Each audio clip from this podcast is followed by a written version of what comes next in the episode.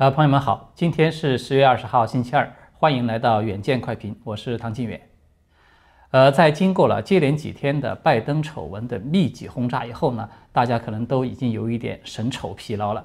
呃，那么我们今天就暂时的缓和一下，换一个话题来和朋友们聊一聊。我们讨论一下这几天啊，其实也是很热闹的关于台湾的话题。至于说拜登家族的那些事儿。我会在今天晚上热点互动频道的唐晋远快评来和大家就几个重点的问题来做一次比较集中的分析，其中包括呢会比较深入的去讨论亨特和中共联手的那家渤海华美公司为什么我们说它一定是有问题的，以及像拜登的危机它对美国究竟意味着什么等等。好的，下面呢我们先说说最新的两条与台海有关的新闻。讨论一下最近这个磨刀霍霍的习近平，他究竟想要干什么？那么就在昨天呢，一条有关中台双方人员爆发冲突的新闻引起了普遍的关注。那么这个事件呢，它原本是发生在十月八号的，就已经是接近两个星期以前的事情了。但是呢，由于当事的双方都保持低调，直到昨天才被外界的媒体给报道出来，足见此事的敏感性了。那么，这个事件它发生在南太平洋岛国斐济的首都苏瓦。事件的经过本身并不复杂。台湾驻斐济的台北商务办事处在十月八号的时候呢，他们租用了一家饭店来举行这个双十节，也就是中华民国的国庆节酒会。那么这个酒会呢，它并不向公众开放的，只有得到了邀请函的人员才可以参加。酒会的地点呢，它设置了两道安全门，但是呢，出乎所有人意料的是，中共的两名外交官在没有获得邀请函的情况下，居然要强行的闯入这个酒会现场去拍照，这当然就会受到台方人员的阻拦呐。那么，中共的人员呢，虽然一度有离开过，但是很快他们又二次折返，随后呢，就与台方的人员爆发了在语言上甚至肢体上的冲突。结果呢是双方都有人员轻微的受伤，台方呢据说有人是被推倒在地，导致出现了轻微的脑震荡。那么这个事件发生以后呢，中华民国的外交部通过新闻稿啊，对中共驻斐济大使馆人员的这种严重违反法治与文明规范的行为予以强烈的谴责，而中共这一方呢，则是反咬一口，说是这个。台湾办举行国庆酒会呢，违反了一中的原则，所以呢，中方外交人员是因为执行正常的公务而受了伤。就是我们看到这个事件，它之所以引起广泛的关注呢，当然是因为中共的外交人员出现了罕见的动武的行为。我们都知道啊，外交人员一般他都会被认为是素质与涵养都非常高的一个人群。尽管在近两年来啊，中共这个战狼外交大行其道，各个驻外的使节的言行已经是越来越有点像个黑红帮。呃，大家注意啊，不是过去上海滩的那个青红帮啊，是黑红帮，意思就是黑帮化兼粉红化的意思。那么。但是就这么公然的要强行闯入别人未向公众开放的一个酒会，声称自己在执行公务，并且还出手伤人的行为，这个其实还是有一点超出了正常人的一个认知范畴了。那么这个事件曝光以后呢，它当然引发了台湾的朝野震动。毕竟外交无小事嘛，更何况这个还算不上是小事，事关中华民国最起码的国家尊严了。那么很多人都觉得中共官员的这种行为简直就是匪夷所思、不可理喻。有人甚至认为中共的战狼外交已经在开始向疯狗外交去转变了。那么这个说法呢，我觉得它确实是比较有道理的，因为我们看到现在中共高层很多的政策，它都在开始出现类似的一个特征，就是上行下效，令左无右。从决策层到执行层，层层他们都会自动的去加码，一层比一层表现得更加的左一点，结果到了最底端的人员的时候，他就只能够表现出远超正常人思维的这种非理性的认知状态，也就是看起来像疯狗一样，就逮谁咬谁了。那么，这个事件的背后呢，我觉得它实际上反映出来一个问题，就是身在大陆的人，或者说中共体制内的人，并没有明确的意识到，中共啊实际上已经发起了一场缓慢渐进的、柔性的、低烈度的文革的运动。这场运动呢，我们应该说，它从中共的那个十九大就开始了。它与当年毛泽东那场疾风暴雨式的非常暴烈的文革相比呢，呃，习近平式的这个文革呢，他除了在经济领域保留了一定程度的市场化，他没有去大割资本主义的尾巴等等。那么在其他的方面，大体上我们看到都是对毛泽东是一步一趋的，只不过是他换了一些新名词和新的说法而已。比如说。把那个大海航行靠舵手换成了习主席为人类社会的未来指明方向，把红旗插遍全球换成了人类命运的共同体，把以阶级斗争为纲换成了要敢于进行伟大的斗争，把输出革命换成了要大有作为，把过去的那个批倒臭老九换成了现在的处罚卖淫嫖娼等等。我们都知道啊，但凡是中共发动的这种政治运动，它从来都脱离不了一个非常重要的特征，就是运动的目标它具有一种模糊性和随意性。由于这种集权体制，它有一个先天的顾忌，就是一切政策的最终的解释权，它都只属于党魁一个人。但是实质上，我们又知道，党魁他不可能对每一项的政策都给出一个非常具体的条条框框和说明。他一般呢，都只是给出一个模糊的一个什么指示啦，或者是精神之类的。所以呢，各级的人员在传达、学习或者是领会精神的时候呢，他就只能靠自动的去层层加码，来保证自己绝对安全。这个就是宁左无右这种现象泛滥的由来，也是大家都很熟悉的一个现象，就是中共几乎每一次的政治运动都会出现扩大化。其实啊，回到刚才的话题，我们有提到这个中共外交人员的这个例子，它实际上就是习近平亲自部署的这个“战狼外交”扩大化的一个必然的结果。一旦这个集权体制啊，它开始对这个党魁进行造神的运动，那么所有人他都必然会把向党魁表示效忠是放在第一位的，尤其对体制内的人士更是如此。所以。这些处于外交的敏感地带的人员，他们与其说是在进行外交活动，我觉得不如说他们是在进行内交的活动。什么意思呢？就是说他们的言行啊，表现出一个比一个的更出格，一个比一个的更加的战狼的深层的原因，是他们并不是表现给外国政府或者国际社会看的。他们实际上是在表现给体制内的上级以及上级的上级，直到最高位置的那个党魁看的。也就是说，他们现在思考问题的第一基点呢，会否得罪外国政府这个并不重要，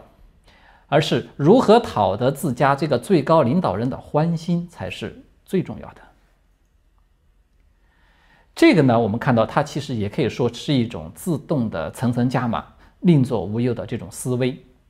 而当这种现象它普遍存在的时候，它恰恰反过来说明了习近平当前的外交政策它具有很大的模糊性和随意性。也就是说，他并不清楚现在中共的外交要究竟怎么去走，怎么去应对这个日益孤立、日益险恶的外交环境。那么。上面一旦模糊了，那么下面的人员就知就不知道该如何去办。那么最好的办法是什么呢？他就是尽量的往左的那个方向去办。好，既然习近平的对外政策，包括对台的政策，他都没有一个定准儿，那么在这样的一个背景之下，说习近平会对台湾发起一个武力的入侵，我觉得它的可能性就是比较低的了。为什么这个话题呢？我们又拐到了这个台海开战的上面，是因为昨天啊，还有一条被媒体广泛报道的消息。马云旗下的那个南华早报呢，他在十月十八号的报道中说，中共的军方呢，在东南的沿海配备了新款的东风十七这个高超音速导弹，以此来取代已经在这边部署了几十年的东风十一和东风十五等等老旧的导弹。这个呢，可以说是中共典型的一个出口转内销的宣传式的报道。因为很快它就在大陆引起了一阵喧嚣，官方的媒体呢也普遍的这个进行转载，大大的炒作了一把，这是如何的震慑了台独分子，如何的释放了攻台的信息等等等等，甚至包括不少台湾的媒体的报道呢，也在担心说这款导弹呢它是针对着入侵台湾而来的。我们根据公开的资料啊，这个东风十七导弹呢，它是中共开发的第一款。陆军的战术高超音速的弹道导弹，它曾经在去年十一的那个阅兵式上首次向公众展示。据说呢，这个导弹是一种全天候的强突防的，可对中近程的目标实施精确打击的武器。那么，这款未经实战检验的导弹为什么会引起舆论的普遍关注呢？当然是因为它的技术指标上看起来是比较先进的。据说可以达到十马赫的飞行速度，也就是超音速达到十倍。同时呢，它还具有飞行的时候变轨的能力，所以呢，这个反导系统很难进行防御等等。呃，尽管有很多人呢都认为部署这款导弹呢，它是针对的台湾的，包括一些台湾媒体也有这样的担心。但是这款导弹实质上它是属于中程导弹，它的最大的射程可以达到两千五百公里。所以，如果用它来对付台湾，实质上可以说是一种浪费了。其实啊，这款导弹它开发的初衷，它原本就是针对着美日的反导系统来的，包括针对着美军的那个海外基地。南华早报的报道呢，它本身就毫不隐晦的说，这个导弹可以打击美军在日本横须贺的基地，也就是说，部署这款导弹呢。它主要是在台海爆发冲突的时候执行反介入的作战，意思就是防止美日的军事力量的介入。那么要通过这一款导弹来警告美日的军队：你们如果要想参与台海的战争，那么你们就要准备付出惨重的代价。所以这个话题聊到这里呢，大家可能已经就明白了，就是。部署这款导弹，它主要的目的是要威慑美军。那么，既然是威慑，我们就可以说它是展示政治筹码的成分居多，而军事实施的成分居少了。关于这个台海啊会否爆发战争呢？我在此前的节目中已经有过分析了，在这里呢，我想再从另外的一个角度来和大家简单的讨论一下。我们都知道啊。习近平在十月底的时候，他马上就要举行五中全会了。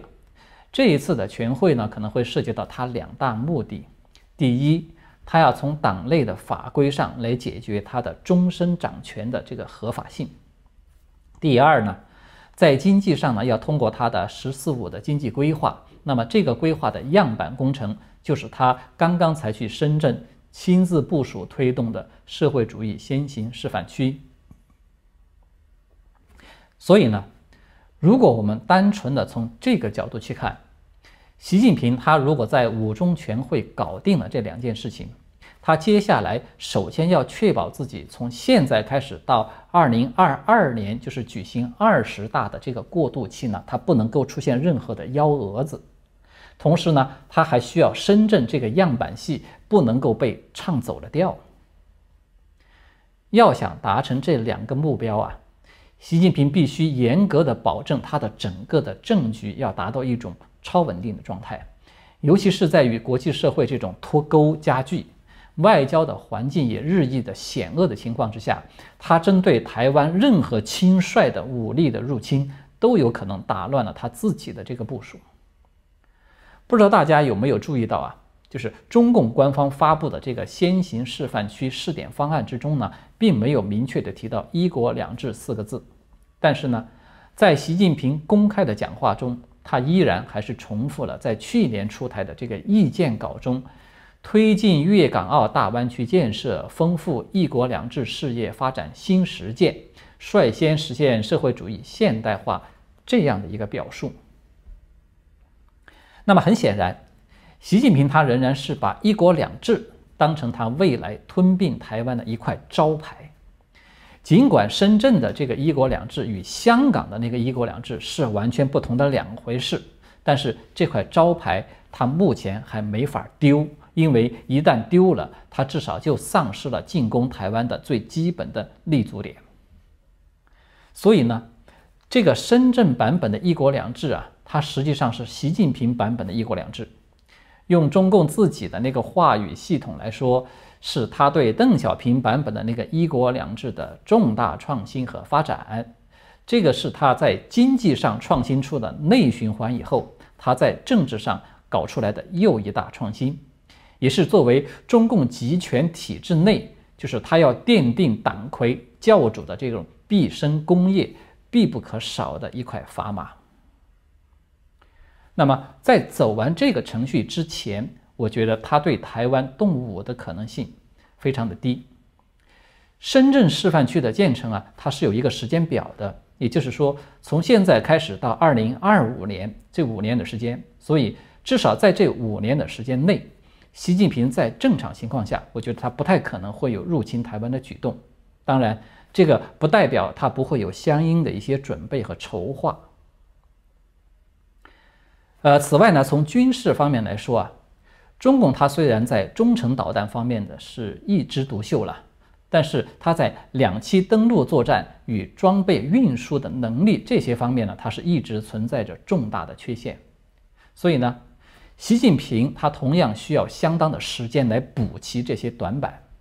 美国的国家安全顾问奥布莱恩就公开的说，中共在未来的十年内不具备攻占台湾的能力。这个呢，基本上可以说是一个客观中肯的判断。